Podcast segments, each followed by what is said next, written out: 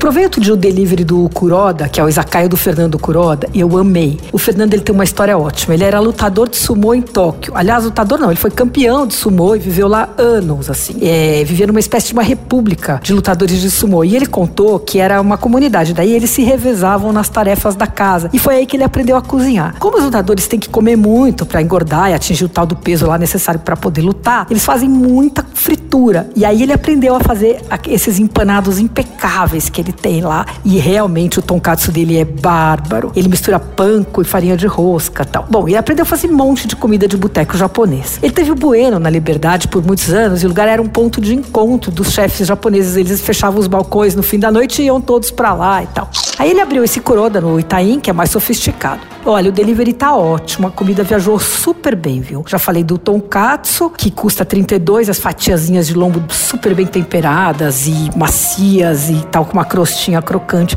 Tem uma berinjela marinada no shiso com molho cítrico também, que vale a pedida. E é um sabor bem sutil, assim. Essa custa R$ 21,80 a porção. Ah, também gostei de um obentô de picanha grelhada com arroz, ovo cozido e a selga chinesa. Custa R$ 35,80. São umas fatiazinhas, assim, de picanha feitas feitas na churrasqueira, você vem com aquele gostinho de carvão assim, e elas vêm sobre uma porção de arroz com ovo cozido de gema mole e uma saladinha de batata cremosa com maionese. Delícia.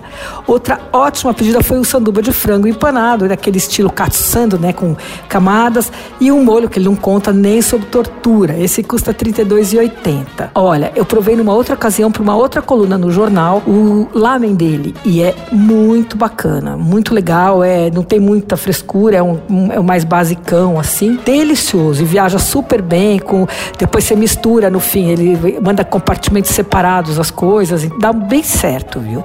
O delivery do Izakaya Kuroda é pelo iFood. Você ouviu? Fica aí. Dicas para comer bem em casa. Com Patrícia Ferraz.